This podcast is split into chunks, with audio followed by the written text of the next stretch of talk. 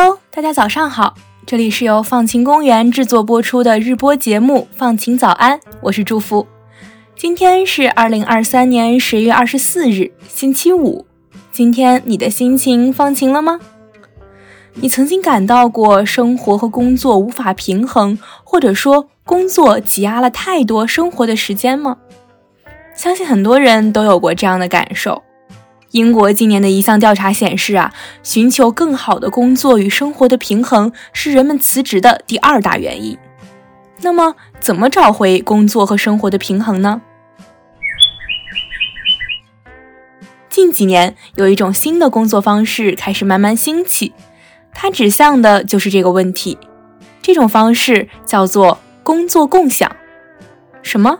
一份工作也能多人共享吗？那这和兼职有什么区别呢？别着急，下面我来慢慢解释。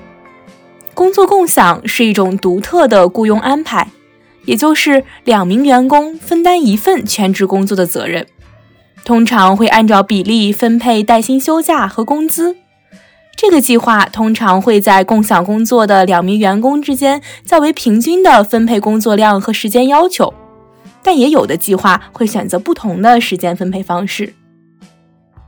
比如，不是两名员工每人每周工作二十小时，而可能是其中一人每周工作二十五小时，另一个人工作十五小时。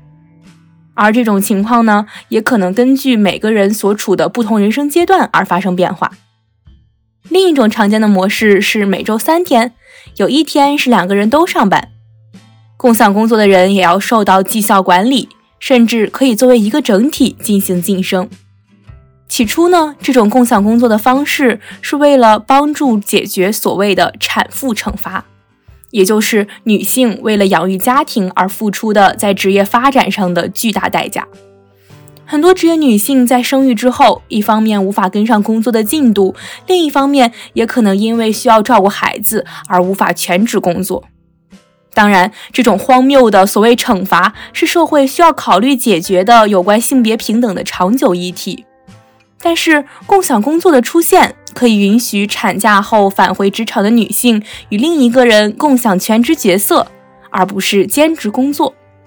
这有助于帮助产后女性在兼顾家庭的同时，更迅速高效地回归职场。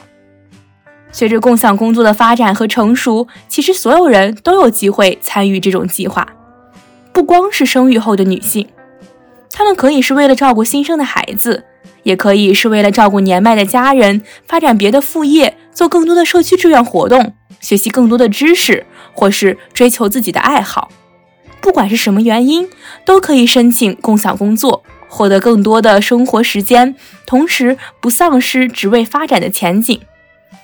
这种共享工作的方式最初是由一对关系密切的合作伙伴哈西斯和内利森共同想出来并付诸实践的。内利森本来有一份需要在全球范围内定期出差的全职工作。但他还同时抚养着三个年幼的孩子，并试图照顾生病的父亲。在这样繁忙混乱的生活里，内利森觉得自己变成了最糟糕的版本。用他自己的话说，就是成了一个怪物。与此同时，他未来的伙伴哈西斯一直在休产假。在休假的第六个月，他开始接到电话，不仅询问他的返回日期。还询问他是否准备好从中层管理人员跳升至高层管理人员，但哈西斯却觉得这并不是一个好的时机。他认为这感觉不对，我需要在家庭和工作之间找到新的平衡。当时两个人已经在公司的销售和营销部门合作多年，在一次聚会上相遇，并彼此分享了近况之后，他们想出了一个办法，那就是工作共享。这个计划比兼职的吸引力大得多，因为他们都觉得一旦申请兼职，几乎立刻就会被公司降职，而共享工作就等于是两个人一起保住了一份依然可以晋升的全职工作。于是，他们制定了一份提案，其中涵盖了这项计划对公司和团队的好处，以及对老板、利益相关者和他们自己的弊端，以及他们将如何克服这些弊端。凭借着多年来在公司的良好口碑和自身出众的能力，他们的申请得到了批准，公司还给出了专门设计的雇佣方案。哈希斯和内利森共享工作了十五年之后，他们共享的对外统一名称“禅”成了公司业务中最高级别的职位。他们还为其他六十二对共享合作的伙伴铺平了道路，其中主要包括带着年幼孩子的职业妈妈，也出现了越来越多的爸爸。这家公司目前拥有十八对共享工作的职员，而公司现在所有的工作岗位据称都是可共享的。对于内利森和哈西斯来说，工作共享是一种拥有一切的方式：飞扬的事业、陪伴家人的时间，还有属于自己的时间。而不用在能力或者野心上做出妥协，这种方式是不是听上去很理想呢？但付诸实践，你应该也会和我一样有很多的疑问和顾虑，比如两个人的工作分配问题、两个人的合作意愿问题等等。事实上，这些问题确实在共享工作的实践里面切实存在着。有人就曾抱怨说：“你周一来上班。”发现所有东西都在收件箱里等着处理，而在需要共享的工作里，似乎总是我一个人全部做完。除此之外，因为工作伙伴双方的意愿不同，可能导致计划延续上的不确定性。比如，在生完第一个孩子后，尝试共享工作的艾玛就遇到了这样的问题。她共享工作的第一年过得十分顺利。可是他的同伴却在一年后宣布自己不喜欢这种安排，想要结束这种合作关系。这时，艾玛感到措手不及，这也影响了艾玛的职业发展。所以在制定工作共享计划的时候，我们应该有更多、更全面的考虑。比如，艾玛承认，他和自己结对的同事应该在开始之前投入更多的时间来了解彼此的风格。共享工作者们还应该从一开始就制定明确的原则，比如如何合理分配两人的工作时间，要尊重彼此工作之外的时间，以及未来有哪些工作和生活上的计划等等。这些都是良好工作共享的基石。同时，共享工作者们还应当建立密切的共同体意识，在对外处理工作时成为一个密切的统一体，用“我们”“我们的”之类的语言。让其他同事意识到，他们是在跟两个人同时交谈。当然，无论如何，接受同样的赞扬和批评是共享工作者们无法逃避的属性。如果你是一个很喜欢独立做事，并且独自承担责任的人，那么这种工作模式可能不适合你。因此，我们也要考虑自己和同伴的实际情况。那么，这样的复杂的综合考虑放到个人身上，是不是会有一点艰难呢？实际上，在国际社会已经出现了组织化的努力来推动共享工作的发展。在瑞士，2021年该国所有员工中已经有3.6%处于工作共享安排之中。瑞士的工作共享匹配平台 WeJobShare 已经被瑞士的一家州银行内部采用。帮助员工寻找工作共享伙伴，WeJobShare 还跟招聘公司建立了合作伙伴关系，匹配候选人，并且推荐职位。WeJobShare 的联合创始人 c a r o n 说：“工作共享可以帮助许多女性在生完孩子后重返工作岗位，但我们也看到男性也有很大兴趣，尤其是 Y 时代和 Z 时代，也就是八零、九零、零零后。”他们希望看到男性和女性在同一个岗位工作。共享工作为当下面临育儿问题的职场女性提供了更多元的参与和晋升机会，给他们提供了一种能够相对两全的解法。而且，它对于其他更愿意把时间分配给自己生活的人来说，也不失为一种新的解法。除此之外呢？当工作共享发生在年纪较长的和比较年轻的人之间的时候，这种年龄差距带来的代际工作共享也十分有趣。它可以让那些想要减少工作时间的老年人受益，同时年轻人也可以从年长者的经验中获得成长。而当人们面对着生活和工作的两难困境时，共享工作作为一种跳出传统框架的安排，为人们提供了一种可能的解法。你喜欢这样的解法吗？欢迎在小宇宙的评论区与我们聊聊。上面这个有关共享工作的故事来自我自己的分享。接下来就是今天的改变自己的一百件小事环节。在这个环节里面，我们来为大家在生活中遇到的具体问题寻找解法。今天分享的内容来自我们团队的陈静怡。不知道大家有没有发现，当我们开心的时候，可以比较容易的找到原因，比如发生了什么事情，谁说了什么。做了什么事情让我们感到快乐？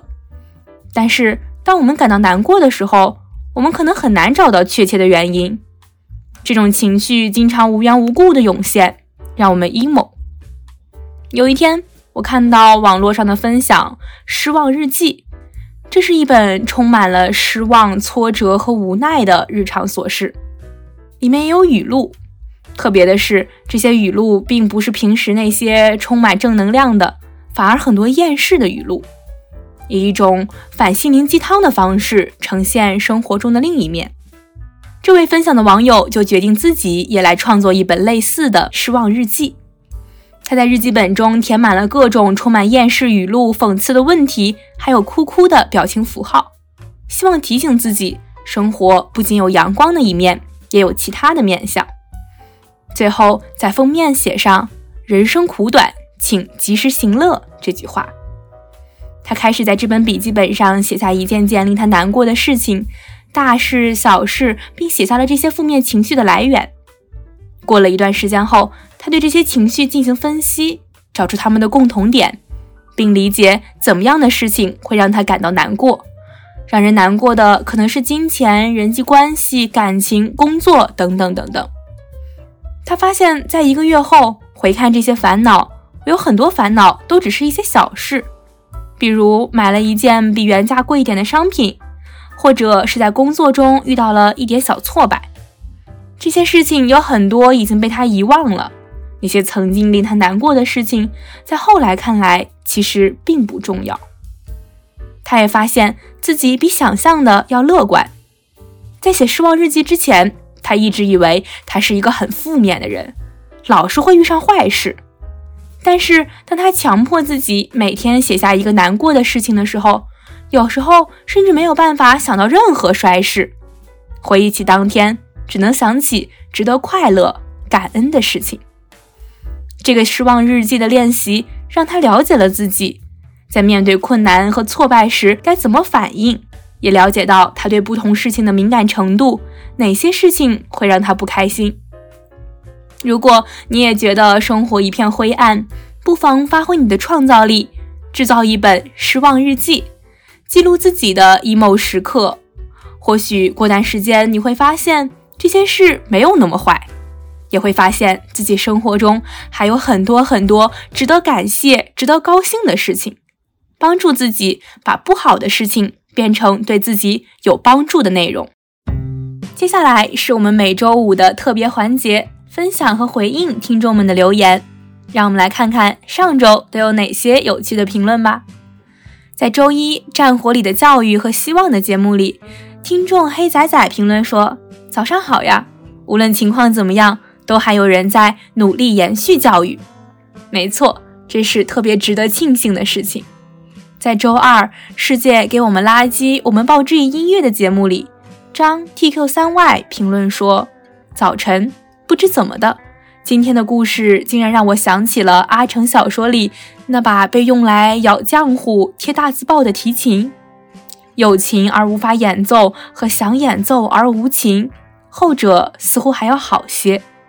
反正不管在怎样的环境，精神都要自由。在周三庆祝月经的节目里，听众他他 W 评论说：“我拒绝月经羞耻的表现之一。”在机场候机厅，自然的、毫不遮掩的从包里拿出一片卫生巾，放进裤袋里，就像拿纸巾一样自然的、毫不遮掩的。没错，我也在尝试，无论在什么场所，在我需要的时候，像掏出纸巾一样掏出卫生巾。在战地记者的节目里，网友 I am 空空评论说：“好喜欢主播带有情绪又克制的声音，谢谢报道，嘿嘿。” Mandy 说：“特别特别感谢。”在周五台风天住房的故事里，听众范范会爆炸评论说：“早安，周一就试试 Bear Minimum Monday。好哦，尝试的结果怎么样呢？在周末 MBTI 的番外里，听众塔塔 W 分享说，根据 Melody 的阐释，分类不是为了标签，而是方便对复杂的事情进行理解和使用，提升工作效率，理清矛盾，知道哪些长期的争执是因为性格，哪些是因为不可调和的价值观。加深自我认知，成长效率大大不同。四个字母的偏好是天生的，但不代表另外一组就很弱，另外一组可以练习。没错，分类也不是为了区分高低贵贱，希望我们都能运用 MBTI 成为更好的自己。好啦，到这里，本期放晴早安就要结束啦。